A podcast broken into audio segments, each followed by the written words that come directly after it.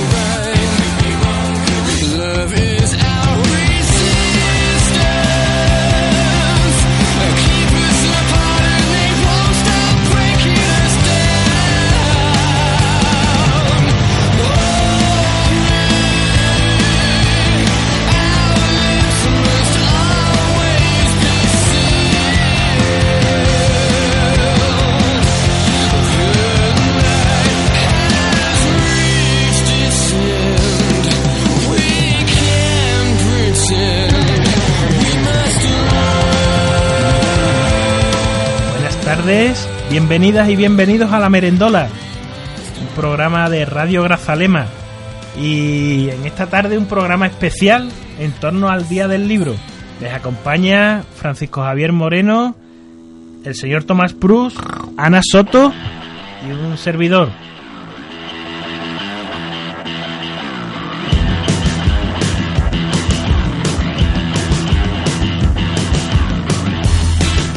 Y como bien ha dicho Salvi, eh, el programa de hoy es especial por el Día del Libro, entonces nuestro cómic de hoy va a, ir, va a ir del Quijote, ya nos contará Diego después. Sí, un cómic muy interesante sobre eh, el Quijote, de, es de un, creo que es un dibujante alemán que se llama Flix. Y después tendremos... El café con Alejandro Recio de la librería Bomarzo de Jerez que nos va a hablar de su profesión de librero. Seguro que también está muy interesante esa conversación con un librero que comienza su proyecto.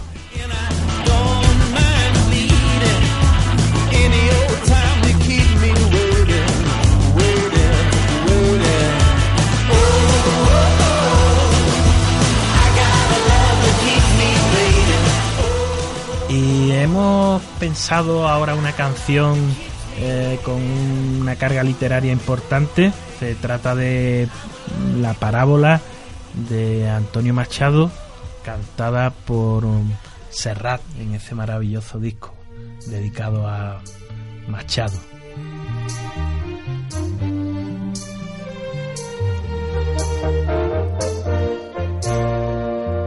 Érase de un marinero que hizo un jardín junto al mar y se metió a jardinero.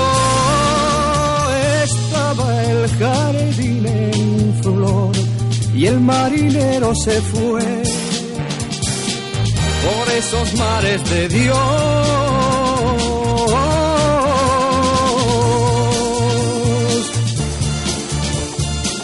La España de charanga y pandereta Cerrado y sacristía, devota de Frascuelo y de María, de espíritu burlón y de alma quieta, a detener su mármol y su día, su infalible mañana y su poeta. Érase de un marinero que hizo un jardín junto al mar y se metió a jardinero el jardín en flor y el marinero se fue por esos mares de Dios.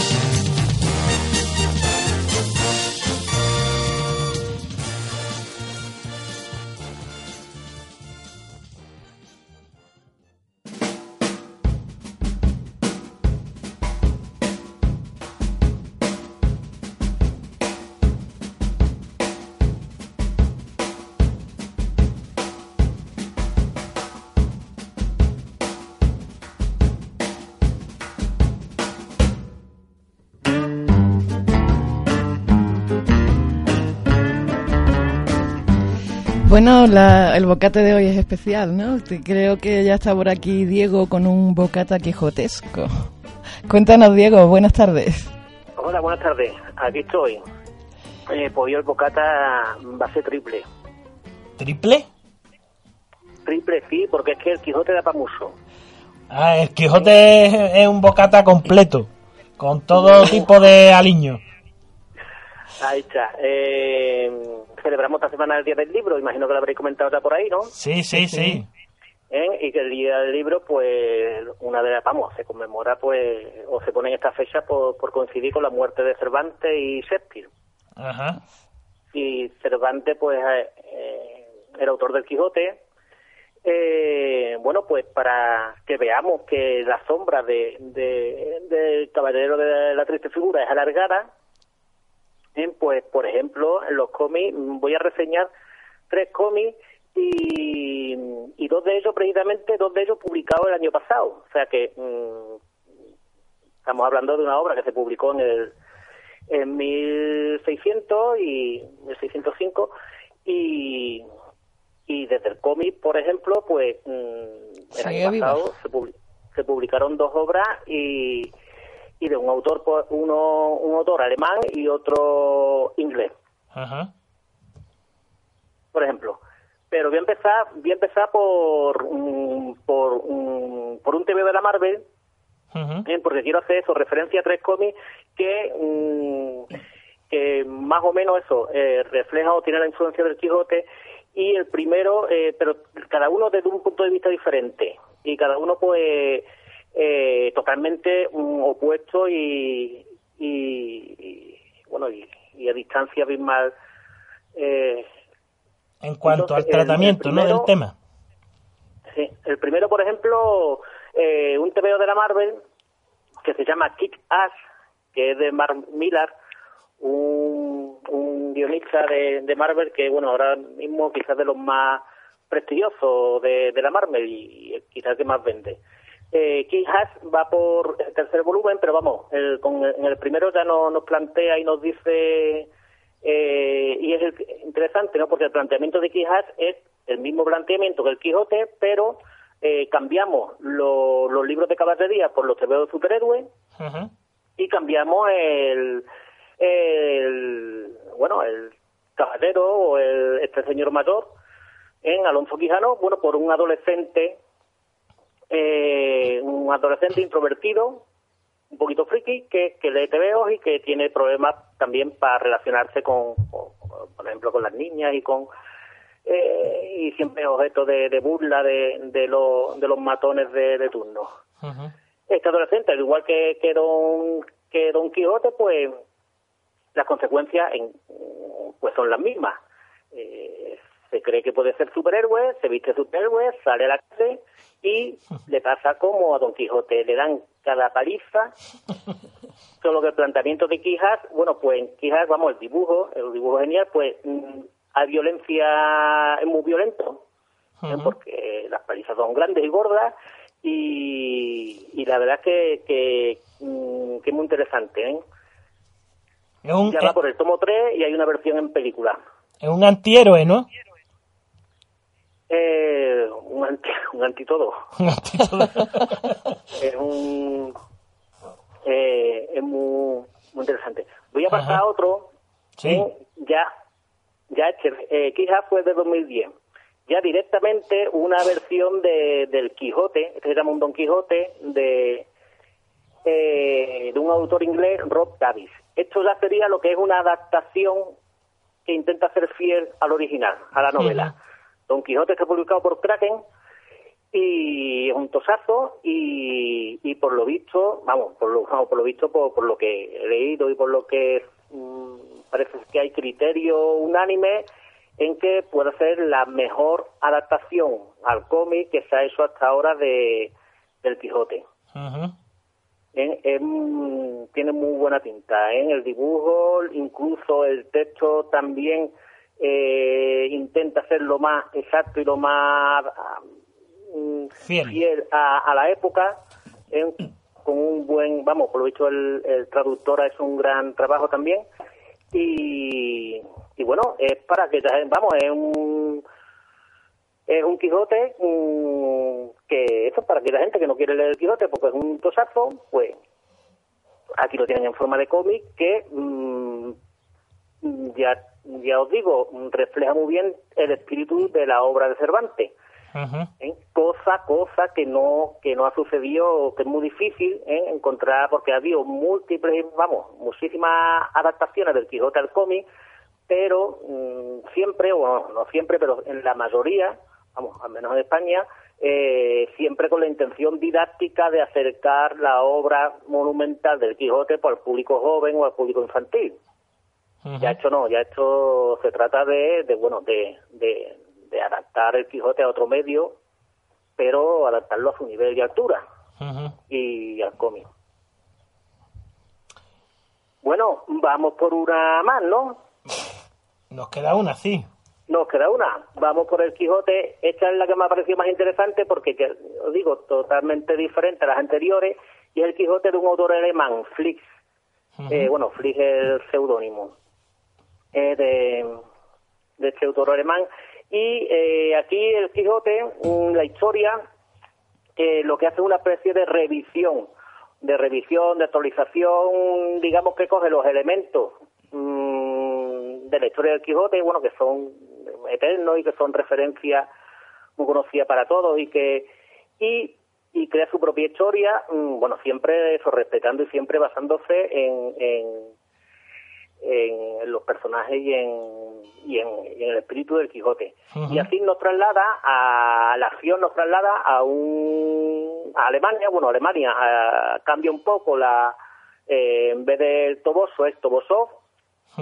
Y y es un Quijote donde de particular tiene, bueno, es un señor, en este caso, eh, Alonso Quijano es, el, es un señor mayor en que eh, vive solo, vive en una casa y su, su causa perdida, su causa perdida, su lucha, su es eh, defender su pueblo en la zona donde vive de la instalación de unos parques eólicos, de unos molinos. Eh, con las armas que, que tiene, bueno, con las armas que, que, que son pues las cartas al director constantemente en los periódicos, la manifestarse y con esas armas actuales aquí el Quijote, el Quijote de, de, de mm, esa locura, vamos la, vamos, la supuesta locura o la locura del Quijote, el planteamiento está más centrado en, en la locura es más más eh, está determinada más por la edad, por que por, por la lectura de, de, de, vamos la lectura de los libros, por la lectura de ¿Qué más? Eh, habrá un Sancho Panza también, ¿no?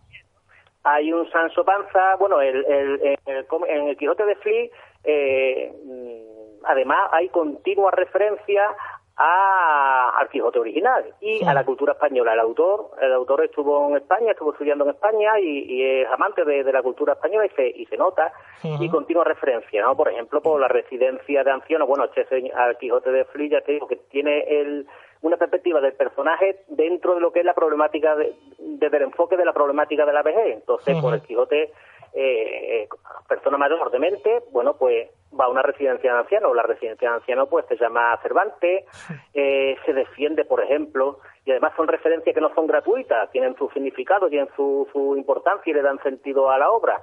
Por ejemplo, utiliza un cuadro para hacerse un escudo, para defenderse en una manifestación es un cuadro y el cuadro que coge eh, un cuadro que utiliza como escudo y es una reproducción de, de un grabado de Goya de, de los, vamos, que es los sueños de la razón, producen monstruos. Una champa de Goya. Eh, otras referencias, por ejemplo, bueno, hay un un camión, un cartel cuando llegan los de la geólica eh, ponen hay un camión que es el que va a instalar el cartel donde se va a instalar la, la, los molinos de, viento sí. y es Paulo Coelho la empresa se llama Paulo Coelho eh, Paulo Coelho no le gusta mucho Paulo Coelho, ¿no? Las novelas... Eh, no, es un tirito, es un tirito. Que... Paulo Coelho es varias. es un tirito que, que tira. Y, por ejemplo, lo que me decía, el Sancho en este caso es un nieto de este hombre que, que, es un fan de Batman y va disfrazado como Batman. eh, aquí mm, el Batman incluso también, que, que porque además el, el nieto, vamos, y el, y el TVO de Batman que, que se refleja en el Flea, pues el, el Batman de, mm, de Miller, de, eh, que se llamaba el, álbum que, que era el Caballero el regreso del Caballero Oscuro, un álbum de, de, Frank Miller que en su día, bueno, en su día y ahora es un clásico de la historieta y es, bueno, está considerado pues la obra una obra cumbre de del personaje Batman y precisamente yo creo que tampoco está vamos que también tiene su intención es un Batman en este caso vamos este este Caballero Oscuro este el regreso del Caballero Oscuro es un Batman eh, cincuentón también que, que también en el ocaso de, de su existencia, de que coge otra vez la capa, pero después de llevarse 10 eh, años inactivo, y, y bueno, mm, ya te digo, no esas referencias a la vejez mm, están, eh, son, dan mucho sentido en la perspectiva que, que quiere mm, reflejar. También este Sancho ¿eh? le pasa, este, bueno, este Sancho, este nieto, de le pasa lo que el protagonista de Kick Hash de que hemos hablado antes se disfraza de Batman y acompaña a su abuelo a vivir aventuras porque un poco eh, em, quiere ser también y reproducir lo, lo que son sus héroes de su lectura de su cheveo. Lo que pasa es que todavía es un niño, todavía lo hace desde la imaginación, desde la inocencia, desde el juego y no tiene las consecuencias para él, para su abuelo no, no tiene las consecuencias que, vemos en Kid Hash. Eh, Diego, ¿qué te pareció en líneas generales este cómic de Flix? mira, en líneas generales, eh, mm, la, primera impresión mm, me parecía que no iba a dar para mucho. Ajá. ¿Eh? El tema de los prejuicios y el tema de, por, por el tipo de dibujo, sí, es verdad. Es un poco así infantil y digo, bueno, ya estamos con la lo que hablaba antes, bueno, la típica adaptación infantil o la típica adaptación para que lo que enganche a los jóvenes en la lectura o a los niños en la lectura del Quijote. Pero desde luego una primera lectura y una segunda lectura más pausada da pa' mucho, pa' mucho. Por ejemplo, el, tema de, de, estar leyendo y ver, mm, como lo que he comentado antes, tirito y referencia y homenaje eh, constante, eh, eh, a mí, bueno, pues, pues, pues gusta mucho, ¿no? Y, por ejemplo, la propia edición reproduce, la propia edición de, de este Quijote de Flip reproduce los antiguos eh, exactamente igual que los que la colección, bueno, antigua no, porque todavía existe la colección de cátedras mm, de clásicos de, de, cátedra que hemos estudiado todo en el instituto. Que se publicaban los clásicos, bueno, eh, pues la Celestina, la Garcilaso, Antonio Masado. Todo eso lo hemos estudiado en esa edición de libros de bolsillo de que eran de portada negra con un recuadro en la parte superior, por ejemplo, ¿no? Sí, sí. el, el, tema también me ha gustado mucho el tema también de, cómo retrata la vejez, cómo se cómo, cómo mm, conflictos, ¿no? También, ¿Cómo? Los conflictos intergeneracionales, ¿no? Los conflictos intergeneracionales, mm, hay una hija ahí, ¿cómo se va a dar cuenta? Vamos, ¿cómo se da cuenta este hombre? Eh, mm, en ese momento eso que, que que no, que vamos que no es consciente pero mm, de, de, que bueno de que todos sus contemporáneos todo su mundo digamos todos sus bueno sus amistades de, de han fallecido y el que no ha fallecido está en una residencia. Y que en el pueblo ya no vivía tanta gente como antes. Mm, cómo se refleja eso como mm, esa idea te la da el dibujante o por ejemplo de buena a primera que te asaltan recuerdos de la infancia, que episodios de la infancia que, que, han sido un trauma y que están ahí, ¿cómo te introduce en la historia? Pues me parece que está muy, muy bien que, que, muy bien metido, muy bien hecho y muy bien hilado. Hay cosas también que, que un poco, ya esto lo he indagado por investigando en internet y eso, que, que es una fuente, vamos. Por ejemplo, en, en la edición alemana hay un detalle en un camión, cuando hablaba de la referencia, por ejemplo, una de ellas, aquí en, el, eh, un dibujo de un camión en una carretera, que es un camión cisterna que tiene en, las inscripciones de ETA en el camión cisterna. ETA en grande y, un, y abajo, en ya letra más pequeña, una expresión en alemán que viene Freiland Mer, que más o menos significa libertad y más. Eso, la edición en español, eso, vamos, no sé qué, querría decir o qué, idea tendría el autor con eso. Lo cierto es que la edición en castellano eh, se ha suprimido y se ha puesto con ese mismo camión, han puesto Wells y Gillian. Wells imagino que sería homenaje, no sé si a Orson Welles o a, o a H.G. Wells, el autor de ciencia ficción, y Gillian está claro que es a Terry Gillian, que es un director de cine que ha intentado y, ha, con mucho esfuerzo y, no creo que no ha logrado de, de, hacer una adaptación de, del Quijote en el cine. Bueno, Diego, te estás convirtiendo en un auténtico investigador y, antropólogo del cómic, ¿eh? Mm, no, bueno, pero mm, eh, mira, lo que es simplemente, bueno, leer un cómic, saca un poco todo su fruto y es lo que, vamos, que es mucho, pero además que, mm, ya te digo, eh, el Quijote, Sí, mucho. Es un clásico. Bueno, nos tenías preparada una viñeta sonora. venga. Eh, Eh, la viñeta sonora, la de Mago de Oz. La de Mago de Oz, venga. Bien, bien, bien. Que, se llama voy a coger varias. Maritormes. Eh, Maritorme, mira, Maritorme, la has cogido porque eh, Maritorme eh, ha dado para una canción de Mago de Oz. Y ha dado también, en- también en el año cuando se celebró el, el, el cuarto centenario de, de la publicación del Quijote, pues la Consejería de, de Castilla y La Mancha, pues venga a celebrarlo a lo grande. En el tema del cómic, pues encargaron a Jesús Cuadrado, que es un gran teórico y, y profesional, vamos, un gran teórico investigador de, de- del cómic, le encargó, bueno, pues mm, que coordinara, que publicase un- eh, una obra colectiva de varios autores de cómic sobre el Quijote. Este hombre llama a quizá a de lo mejorcito, de lo mejorcito a nivel internacional. Sí. Eh, pero de lo mejorcito en el aspecto sobre todo de cómic innovador, cómic de autor, cómic vanguardista. Entonces pues está Prado, está Max, está Carlos Nine, un argentino, eh, bueno, una serie de gente y sacan un álbum. Sí. Un álbum, cada autor pues hace un, vamos, eh, recrea un episodio de un capítulo del Quijote. Sí. Ese álbum, bueno, se publica, tiene muy buena acogida, la portada es muy bonita, ¿eh? la portada es genial. Y eso fue en el 2005. Sí. En el, el 2009, como una publicación que, vamos, lo publicó sin sentido, patrocinado por la consejería. Sí. En el 2009 eh, se ve que, se ve, bueno, ya todo esto es aportación mía y, y un poco que yo mm, recreo un poco, o, o me, me imagino un poco lo... Cosecha pasó, ¿no? propia, que se llama. cosecha propia. Se ve que eh, estarían los álbumes acumulados en algún sitio, en algún despacho, que cogen y los mandan y los reparten por los colegios.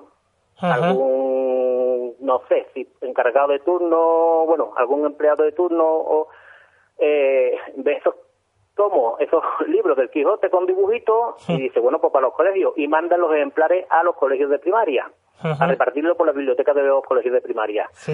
esos ejemplares, no sé de qué forma llega a eh, alguien de la Comisión de Educación en la Junta de Castilla y León del PP, Sí. puedo decir PP, ¿no? Aunque esté en campaña electoral. Sí, sí, puede decirlo, puede ¿Puede decirlo. decir? Puede decirlo. Bueno, llega alguien de... Y eh, el, el No, la, bueno, que lo has dicho. lo dicho, bueno, pues yo, pues... Pero esto, esto está grabado, esto se puede cortar, esto puede poner, puede puede, puede poner un pito, pi, No, que, ¿Qué? no, que, que no va a rimar. Porque Pepe y Pi no, no rima. Eh, entonces, eh, ¿Qué pasó? Bueno, eh, llega, llega a las manos un ejemplar y, Sí. mm, bueno, mm, se lleva la mano a la cabeza porque eh, son colegios de primaria y en una de las, de las historietas, concretamente la de Carlos, Carlos Nines, que reproduce eh, el enfrentamiento, la pelea de, de Don Quijote con la criada de la posadera, con la criada de la posadera de Sí. que es Mari Torme, Sí, Mm, para eso dedica una página, entonces todos esos movimientos mm, eh, que hay entre Don Quijote y, y- y la Maritorme, sí, eh, ese zarandeo pues confunde o ve la, la persona que lo ve eh, pues con escenas sexuales de, Sí. bueno, y que van a decir que, que es un Quijote con escenas del Kama Sutra. Eso provocó una queja del PP, mm, pero lo más gordo, mm, lo más gordo es que en ese momento gobernaba el PSOE en la Junta sí. y, y lo más gordo es que el, el bueno la, la persona, los encargados, los responsables de, pues mm, se excusaron y pidieron perdón. ¿Y le quitaron a los niños los comi o no? Eh, mira, no lo sé, pero motivó también que Habrá que Jiménez investigarlo. La COPE Yo lo voy a despotricara. investigar. Despotricara hasta Jiménez Los Santos. Ajá, ajá. Mm, en definitiva, Sí. mm, Lo que pasa, lo que pasa cuando pensamos que los tebeos son solo para niños, cuando pensamos que Don Quijote es simplemente un señor que nos produce risa porque estaba loco y no hay más, y como y, y cuando no se está entre caballeros, porque como dice Flix, como bueno, como dice Don Quijote en el libro de Flix, le dice a su Sanso, a su nieto, él le dice, ¿quieres ser un caballero de verdad? Entonces aprende a ver las cosas tal y como son. Y aquí ponemos Maritorme, de Magodeo. Venga, te ha salido un pareado, es que la has clavado. En el día del libro la has clavado. Bueno. Estaba inspirado, Lo que pasa es que la señorita está muy buena, ¿no? Decía el rey David. Que, Diego. ¿Qué? Un abrazo y hasta el próximo miércoles. Venga, hasta el próximo miércoles. Hasta luego. Adiós, gracias. Adiós.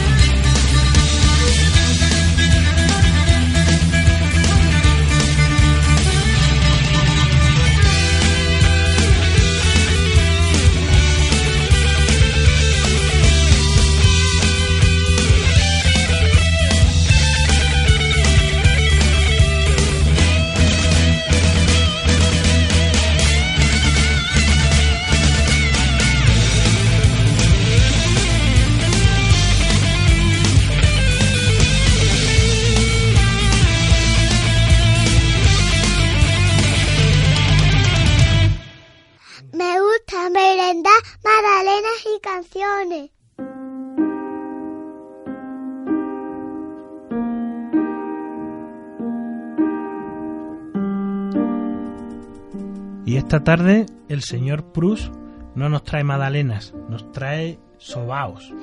Sobaos, uno de Borges y otro, también seleccionado por él, pero eh, lo va a leer nuestra compañera Ana Soto, otro de Luis Cernuda. Y los dos tratan sobre el libro, el tema que hemos escogido para esta merendola. La merendola, por cierto, que hace ya una docena. Cumplimos hoy 12 programas y dedicado al mundo del libro. Hay quienes no pueden imaginar un mundo sin pájaros, hay quienes no pueden imaginar un mundo sin agua. En lo que a mí se refiere, soy incapaz de imaginar un mundo sin libros. A partir de los Vedas y de las Biblias, hemos acogido la noción de libros sagrados. En cierto modo, todo libro lo es. En las páginas iniciales del Quijote Cervantes dejó escrito que solía recoger cualquier pedazo de papel impreso que encontraba en la calle. Cualquier papel que encierra una palabra es el mensaje que un espíritu humano manda a otro espíritu. No sé si hay otra vida. Si hay otra, deseo que me esperen en su recinto los libros que he leído bajo la luna con las mismas cubiertas y las mismas ilustraciones, quizás con las mismas erratas, y los que me depara aún el futuro. Jorge Luis Borges.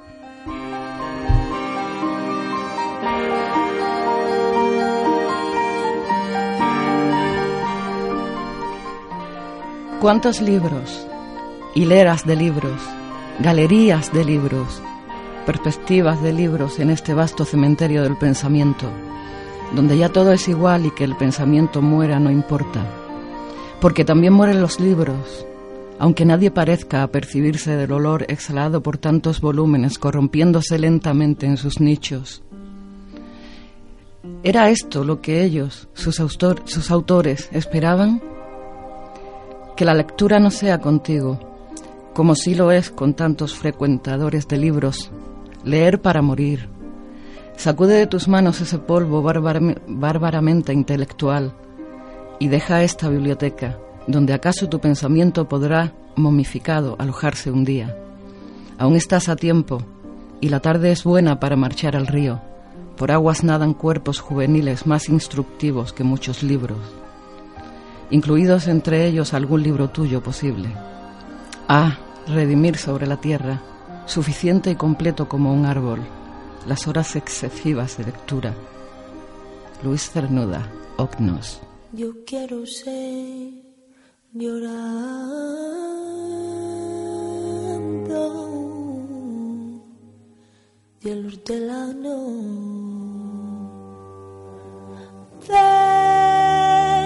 la tierra que ocupa y esterculas, compañerico de la alma, tan temprano y tanto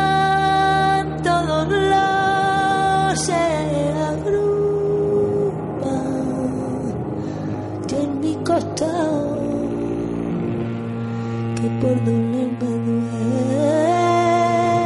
y hasta el aliento.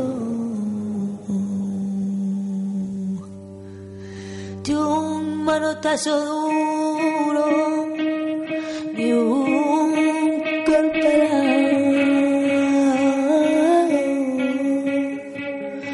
un hachazo invisible y un empujón brutal te ha derribado. No hay extensión más grande que mi herida. Y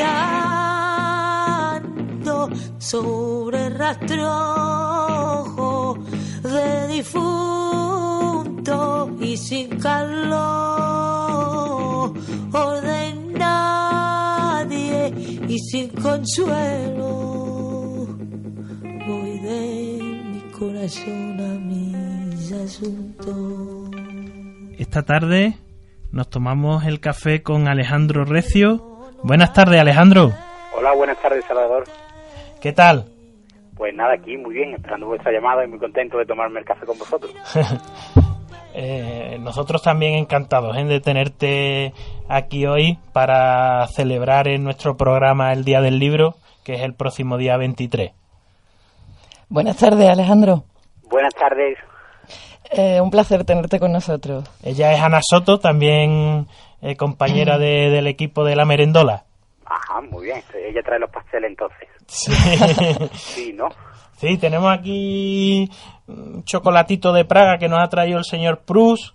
Vaya, hombre, qué bien. Y algún bizcocho casero, en fin, nos traemos algo para amenizar. No falta, no falta, aquí no falta. bueno, bien, estupendo, es como tiene que ser. Una, eso es una tarde perfecta.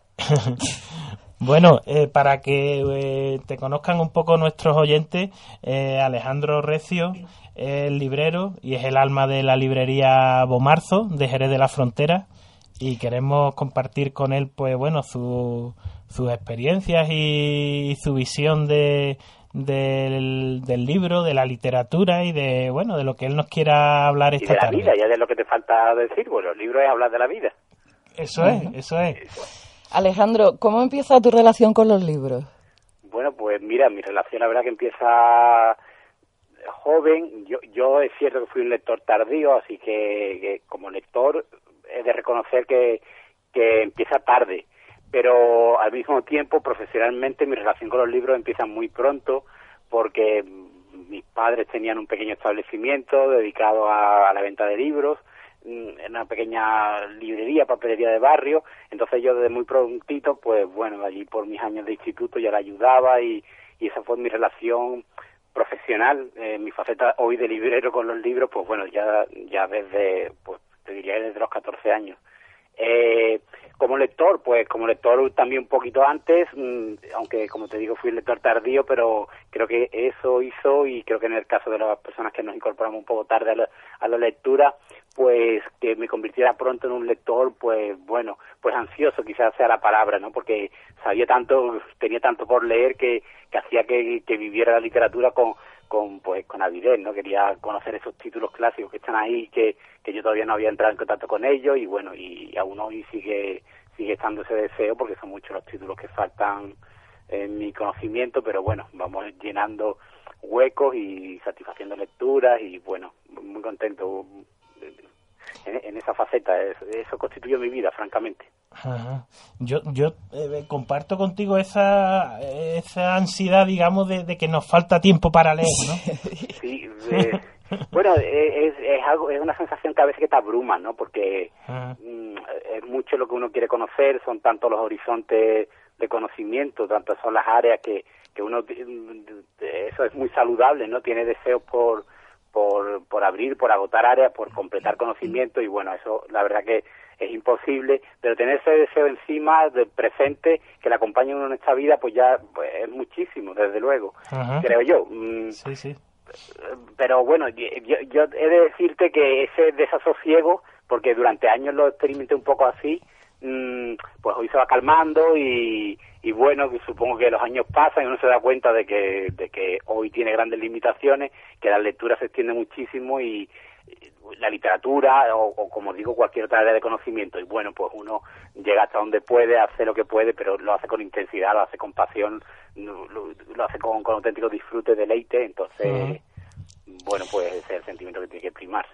Alejandro. normal, creo que este sentimiento que te decía era propio de esos años también de, de un poco de la adolescencia y el inicio de la juventud, ¿no? Y que, que uno quiere conocer, quiere abarcar y bueno, pues, pues eso, un poco toda la carrera, ¿no? Un poco. ¿Y cómo nace igual. Bomarzo? Perdón, perdón. ¿Cómo nace Bomarzo?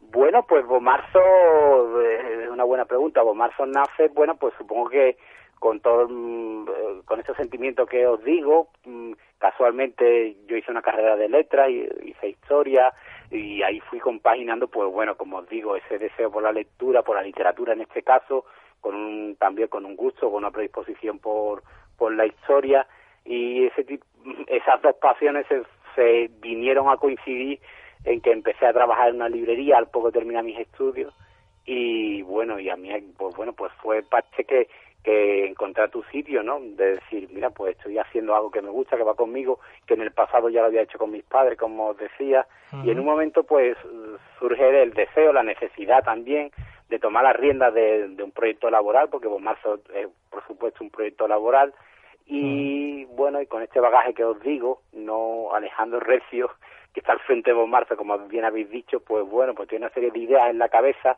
y a mí me agrada mucho la autogestión. Creo que es una faceta muy satisfactoria también de la vida laboral y, y bueno, así enfoco, es así como yo planteo la vida y me gusta, pues bueno, tener un poco el control de, de mi trabajo, digámoslo así. Y encima trabajas en lo que te gusta. Pues sí, es que es una reflexión que, que, cuesta, ¿no? Pero, pero bueno, sí, eh, Bomarzo es un proyecto de vida, eso creo que es incuestionable, y es el deseo de intentar hacer algo con tu vida y con tu vida laboral y que, que se haga con pasión y que se haga con, con auténtica entrega, ¿no? Y que, y que las horas de trabajo sean horas, sean horas de vida, Yo no siento por la mañana que venga al trabajo, siento que en mi día a día vengo a la librería. Ajá. Eh, no- creo que me podéis entender la, la reflexión. Sí, Sí, sí. sí. Eh, yo yo no, no tengo ningún problema por venir el domingo a la librería a trabajar, a echar, a adelantar algo, a, gestionar cualquier cosa. Pesa, porque a mí me gusta estar en mi casa leyendo también tranquilamente, pero no es yo llego el domingo y no tengo un sentimiento de que mañana empieza la semana, que empieza, no, no, empieza otro Vas día distinto y un día que es en la librería y que yo la verdad que estoy muy a gusto, Ajá. un trabajo que me gusta, que lo hago con convicción y, y disfruto. Tiene, tiene, no, no es ideal, tiene su lado negativo, pero, Ajá. pero lo asumo con, con gusto. Bueno, pero no todo el mundo tiene la suerte de trabajar en lo que le gusta. No, no, no, por supuesto, por supuesto.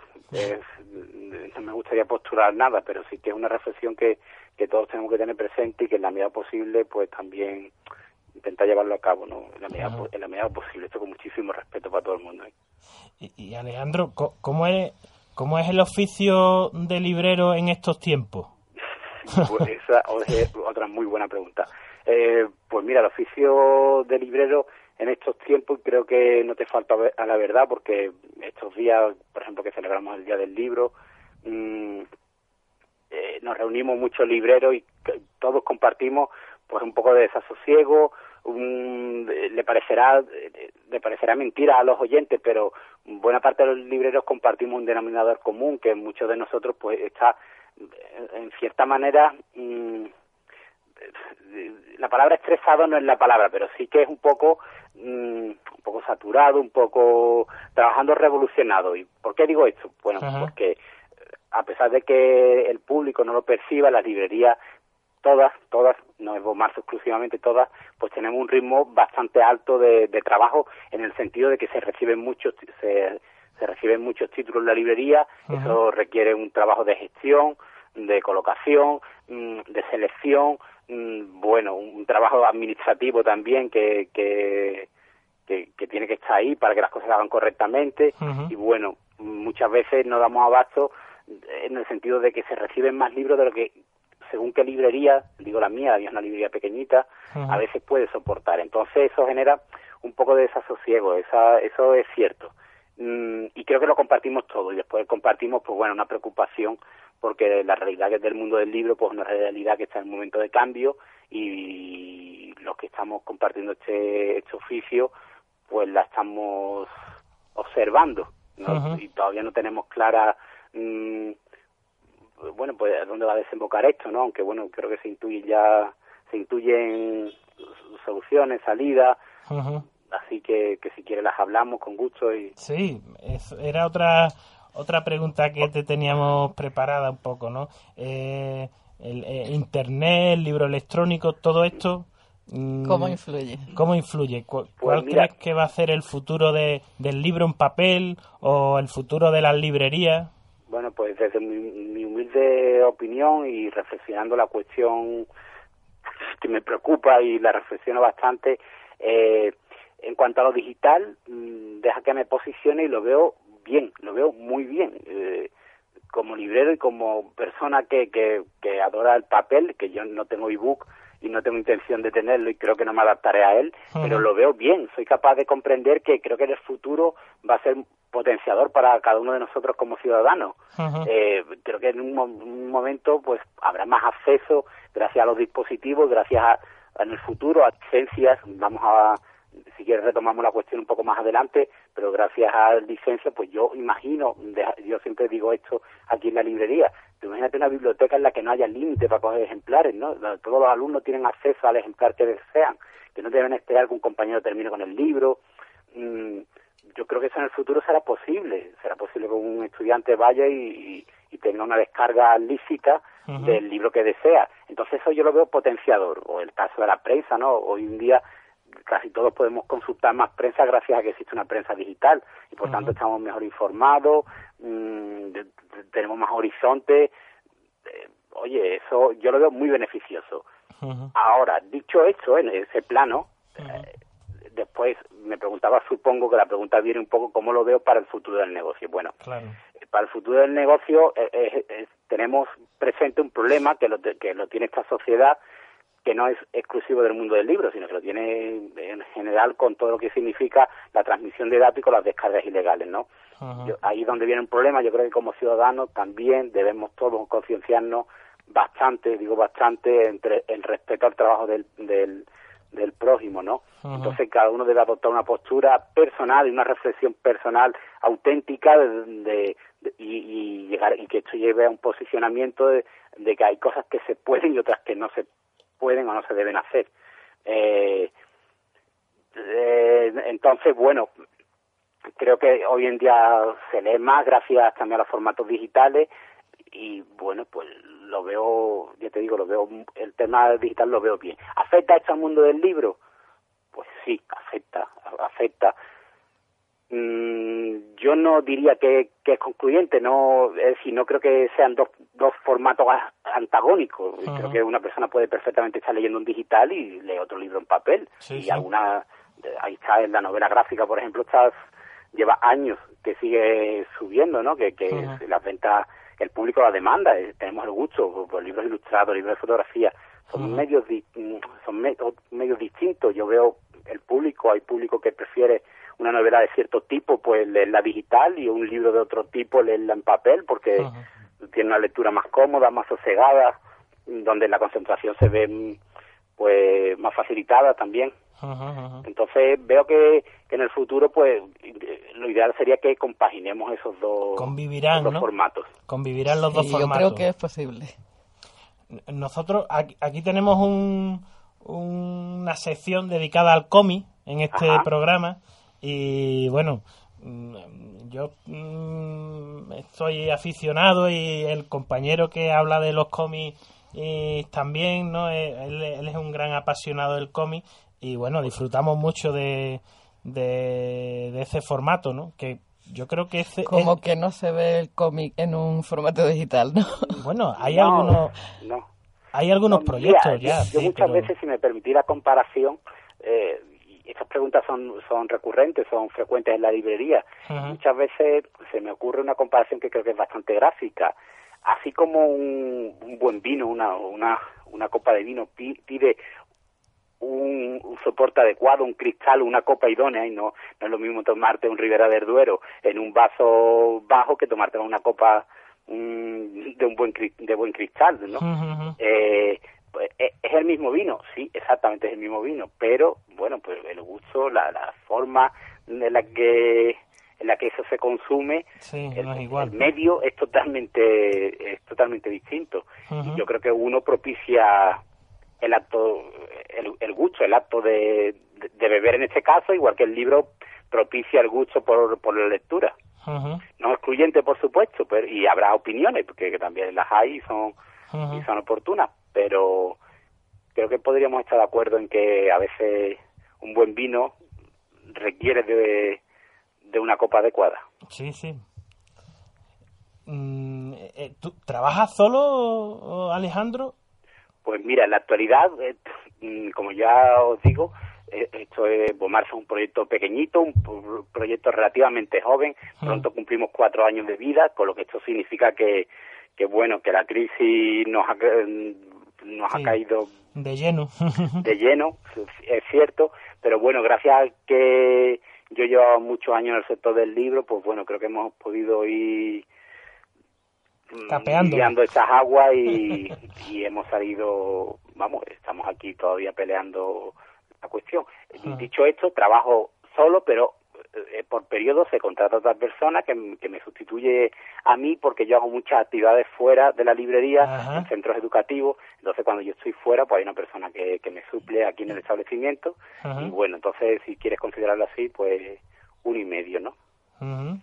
Y cuéntanos un poco esas actividades que, que hace Bomarzo fuera de- del local. Pues mira, eh, vamos a ver, esto es una cosa que para mí es una actividad que para mí es muy gratificante.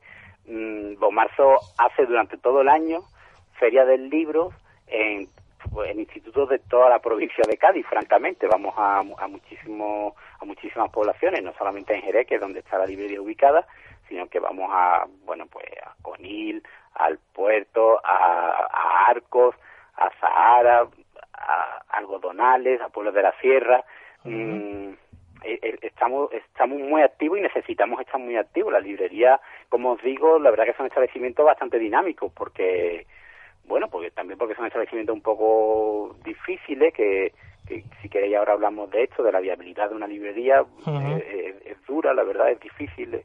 Mm, entonces son, somos, y en particular Voz Marzo, pues somos establecimientos que, que realizamos muchas actividades, entonces nosotros vamos, llevamos una exposición, creo, me gustaría creer que amplia de libros a los a los centros educativos y en el- nosotros pues estamos especializados en literatura infantil, más bien ju- juvenil, porque es la edad que, no, que nos choca por los adolescentes que vemos en los institutos, y por supuesto lecturas mm, por departamento que, que tengan interés desde un punto de vista divulgativo, científico, que sean accesibles al profesorado de cara a su enseñanza con los alumnos, claro. Entonces, bueno, pues nos estamos continuamente moviendo y, y bueno, es un, un- digamos que una librería ambulante. Bomarzo tiene mucho de librería ambulante, la verdad. también. Muy bien. Sí, una forma, ¿no? De, de adaptarse, ¿no? A, a los tiempos y, Pues sí, sí, sí. y, a, eh, sí, y a sí. los lectores. Sí, claro, se trata un poco también de ir En busca de los lectores. Al, al lector, eh, así puerta por puerta casi, ¿no? En este caso, pues vía los centros educativos, pues una manera de que, en principio, es una actividad que no se proyecta solo como una perspectiva económica, sino que también hay, bueno, pues el interés de que conozcan, que hay una formalidad, que hay un proyecto serio, que hay ganas de trabajar, y, y, bueno, y llega el alumno y también es muy gratificante cuando pues un alumno te pide recomendación, le ha gustado una novela que le has recomendado, o una Ujú. novela que, que, que a lo mejor que te compró el año pasado y al siguiente año te, te compra el otro volumen. Bueno, es, eh, es muy gratificante ver cuando un alumno Muestra interés, eres ¿no? vehículo ¿no? de, de un contenido y ese contenido le agrada y, a mí me gustaría creer a veces que, que eso potencie sus horizontes. Bueno, Alejandro, mm, ya para terminar, que no nos queda mucho tiempo, ah, haznos una recomendación. Mm, de libros muchas vamos a ver eh, me- yo tengo una predispo- eh, una predisposición por los clásicos de la literatura así que si me permitís voy a recomendaros un Sí, algún clásico Un- también. una novela, un ensayo, una un novela cómic. venga, pues una novela eh, una a la que le guardo un cariño enorme son Las uvas de la ira de John Steinbeck, una novela que, con la que yo participo mucho de, los- sí. Sí, de los sí. contenidos que ahí se vierten y es muy emotiva, va mucho con estos tiempos también y creo que todos como ciudadanos tendríamos que aprender un poco de esa familia y, y establecer prioridades y bueno, y encarar la vida con valentía, no Ajá. otra. ¿Y al- algún ensayo que, que creas que mm, nos puedas recomendar esta tarde? Pues mira, si me permite, eh, voy a recomendar, ya que me hice un ensayo y como decía de historia, yo siento absoluta admiración por el profesor Joseph Fontana y me permito recomendar dos libros, si me, si me Sí, sí, claro. Uno, Por el bien del imperio, es un ensayo histórico que trata sobre el mundo actual, es decir, de 1945 hasta la actualidad. Es un ensayo muy lúcido que se publicó hace un par de años y como cada vez que leo algo de Joseph Fontana me quedo maravillado por, por su tino, por su profundidad, eh, por su clarividencia, pues bueno, a todos los oyentes tiene un ensayo ahí maravilloso. Eh, Apabulla un poco porque es un volumen considerable y me permito entonces recomendar un segundo de él casi Sí. para el momento presente, eh, para la historia actual. Mm, eh, sí, recomendé por el bien del imperio. El segundo de él, mm, El futuro es un país extraño, perdóname. El futuro es un país El extraño, futuro es ¿no? un país extraño. Ahí podrán los oyentes, pues, eh, un repaso a todos los grandes problemas en los que se enfrenta el mundo actual. Eh, y Joseph Fontana lo divide por, por continentes. Y bueno, pueden ver desde la importancia de los drones hasta la situación de América Latina, de África, de Asia. Ajá. En un rápido repaso, pues bueno, a la complejidad del mundo presente. Ajá. ¿Y un cómic? Un cómic, aquí un cómic, bueno, pues cómic también tengo grandes predilecciones, desde el más llamativo que está ahora de actualidad, que es Walking Dead, que yo, Los Muertos Vivientes, que yo también lo sigo con auténtica expectación cada vez que sale un nuevo volumen, mm, y, pero tengo también predilección por el cómic histórico, sí. y me permito recomendar algunos de Guy Delis, mm, por ejemplo, Crónicas de Jerusalén o Crónicas Birmanas, son cómics que me gustan mucho porque tambian el tiempo presente con una óptica divertida, simpática. Sí, sí. Y eso también es muy saludable. Sí, yo te- tengo Crónicas de Jerusalén. Y... Ah, mira, entonces sabes bien de lo que hablo. Sí, sí, me gusta Eh, mucho. por, eso, por eso he puesto el el acento, porque es de- capaz de de, es capaz de abordar un tema de enorme complejidad con una mirada muy, muy particular y, y es capaz de reírse de, de, de lo que observa, ¿no? Sí, sí. Y eso me parece digno de admiración y, Ujú. y sí te encomio. Bueno, y ya para acabar, te, te pedíamos que nos propusieras una canción para acabar eh, este programa de la merendola. Eh, ¿cuál, ¿Cuál nos sugiere? Bueno, pues mira, me he puesto un poco romanticón, si me permiten los oyentes, y he decidido una canción de Nick Cave, Into My Heart. Ajá. Y, y otra cosita antes de, de despedirnos, Alejandro, ¿dónde te podemos encontrar en, en Jerez? Bueno, pues para todas aquellas personas que deseen darse un paseo y echar un rato en una librería, nos, nos pueden encontrar en la Avenida de la Universidad, frente al campo universitario de Jerez, Ajá. pues vamos, 40 metros frente al campo universitario, eh, frente, frente por frente a la puerta principal. Ajá. ¿Tienes web? ¿Perdón? ¿Tienes página web? Pues mira, como ya te decía, Librería Bomarza es un proyecto joven, pero afortunadamente ya estamos ahí a punto de publicarse, que si todo va bien en un par de meses, pues tendremos otro servicio más que ofrecer a todo aquel que, que quiera consultarlo. Ajá. De acuerdo. Bueno, Son Alejandro. muchos, como te decía, son muchos los frentes que tenemos que atender Sí, en sí, una librería, claro. pero, pero Bueno, se hace con agrado. se hace con Poco a poco, poco a poco va, va consolidándose tu proyecto. Pues bueno, yo no soy creyente, pero Alejandro. los cielos. o lo que- yo creo que sí, creo que sí, que afortunadamente Dicen que lo- los dos primeros años de un negocio eh, son los más duros, he escuchado, ¿no? Sí, dice, vamos, dicen, y yo también soy a veces un poco dado a leer este tipo de libros así de, de empresa. Sí, soy- supongo que soy una persona curiosa. Pero si me permiten los oyentes que lo diga, pues suelo abrir y bueno, parece que el 80% de los proyectos que se abren cierran antes del tercer año. Ajá. Esto no significa nada, por supuesto, ojalá que nos veamos aquí el año que viene, pero bueno, hemos pasado esa frontera y confiamos en, en, en seguir teniendo respaldo del público y, y bueno, y seguir aquí dando servicio y, y, y fomentando un espacio que creo que es un espacio muy necesario para cualquier sociedad.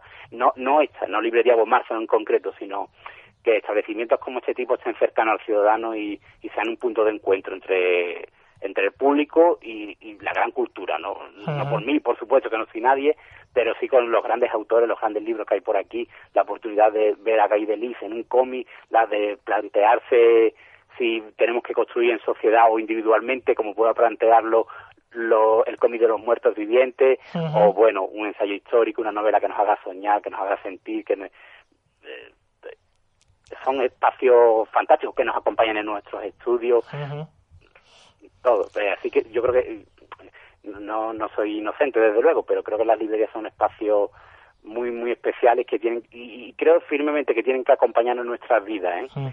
A nosotros Eh, desde no- los más pequeñitos hay que este hábito de, de, de curiosear por una librería, ver qué te sugiere, ver qué hay de nuevo. Las librerías, como decía antes, somos espacios muy dinámicos. A veces, a veces, si me permiten los Sí. compañeros bibliotecarios, a veces más dinámicos que las propias bibliotecas, porque por aquí pasa todo, todo lo más nuevo, lo último que se publica, pasa rápidamente por una librería, antes, antes que una biblioteca tenga la capacidad mm, institucional así de comprarlo, ¿no?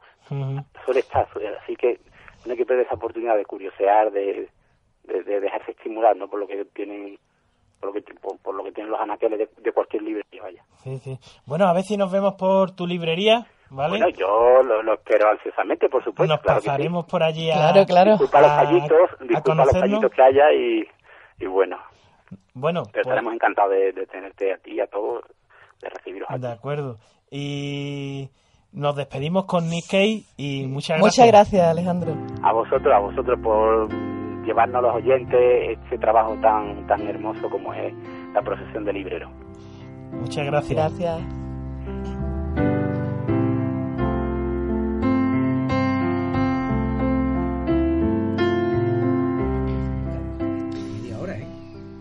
Hasta aquí la merendola de hoy. Un saludo de FJ Moreno, el señor Tomás Prus, Ana Soto y el que les habla, Salvador Román. En Ah. Radio Grazalema, por supuesto. But I know, darling, that you do.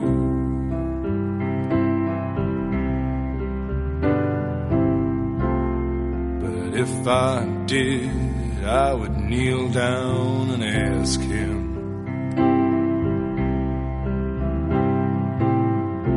Not to intervene when it came to you. Well, not to touch a hair in your head, leave you as you are. If he felt he had to direct you, then direct you into my arms. Into my arms, oh Lord, into my arms, oh Lord, into my arms, oh Lord, into my arms.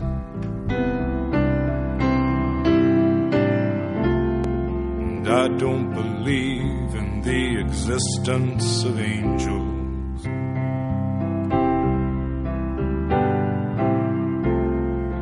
Looking at you, I wonder if that's true.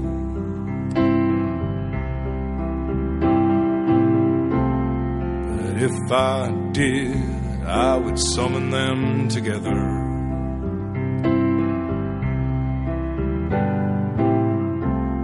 and Ask them to watch over you. Well, to each burn a candle for you to make bright and clear your path, and to walk like Christ in grace and love and guide you into my arms. Into my arms, oh Lord, into my arms, oh Lord, into my arms, oh Lord, into my arms.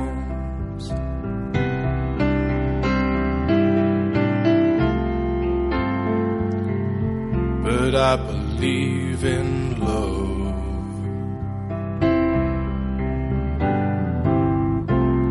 And I know that you do too.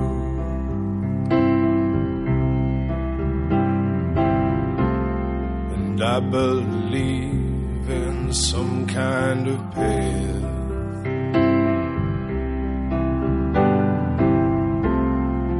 We can walk down, me and you.